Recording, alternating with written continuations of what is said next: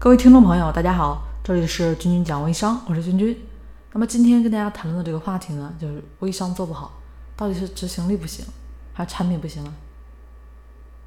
很多微商小白们啊，其实缺产品，真的是因为没钱吗？啊，没钱所以很难找到这个产品项目吗？我觉得不是的。比如说呢，投资一个产品啊，我们这边投入一千啊，能获取五千的收益，那说明这是个不错的产品项目。那为什么还有很多的微商朋友他说找不到好的产品项目？特别是在当中做的不好的人，就产品项目呢没有很大的问题，问题在于挑了太多，啊错过了很多好的项目。那许多人呢都想找这个投入少、竞争小、收益高的产品项目。当然，每个人都这么想。就算这种产品项目真的存在，啊，我相信怎么也轮不到你。这种项目其实早就被大佬们洗过一轮了。所以说，在微商行业中，我还不出花样，就是执行力的问题。我建议呢，就是我们现在呢，一个项目当中，大家踏踏实实做一次，啊，在自己的这个成本啊能接受的这个范围内做一次。如果不行，再考虑换哪个项目。啊，那其实当做起来的时候，能够通过这个产品项目去赚钱，就能够把手呢伸到更大的产品项目中。当然，资金呢也不是一个大问题了。那该怎么来培养执行力？其实主要还是靠自觉啊。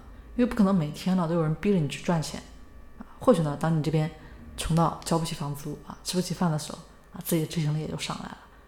当然呢，也有些人啊，真的得培养训练一下，怎么做呢？啊，有个微商朋友跟我说啊，他之前呢交了三万块钱高昂的学费去学习一个课程，然后就拼命的学，啊，就是磨练这个执行力，执行力不到位就淘汰，不然的东西学不到，钱也不退你。这个方法挺可行，对吧？有的时候钱呢也会成为动力啊。有的人呢也是明白自己执行力不行啊，就比较会想，他就交点钱啊，建了一个付费的课程群啊，类似于这样的一个群啊。然后呢啊，付费群里面就会要求里面的人呢，大家都需要完成各自的任务啊，布置相应作业。那完不成的呢就会惩罚，因为这边呢是付费进去的，对不对啊？那肯定啊就不想被罚嘛，然后就拼命的去执行完成任务。当然，除了执行力啊，我们也需要点野心吧。野心这东西啊，我觉得每个创业都必须要有的。那做微商，如果说没有点野心，大家趁早转行了啊，趁早转。我们的马爸爸对不对？当初如果说没有野心，敢去找人投资吗？啊，会有今天那么成功吗？说这个呢，其实就是说，我们其实缺乏的正是这种大佬们的那种野心。那你可能说啊，他们呢？有支撑起来他们野心的那个资本啊，但是我们就没有吗？我们有这个能让两万块变成四万块的机会，那没资金啊，我们敢去贷款借钱投入吗？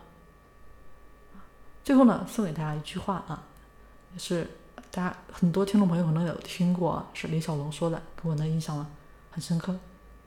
他说：“我不怕啊，这个明白一万个招式的人，最怕一个招式练一万遍的。”啊，送给大家。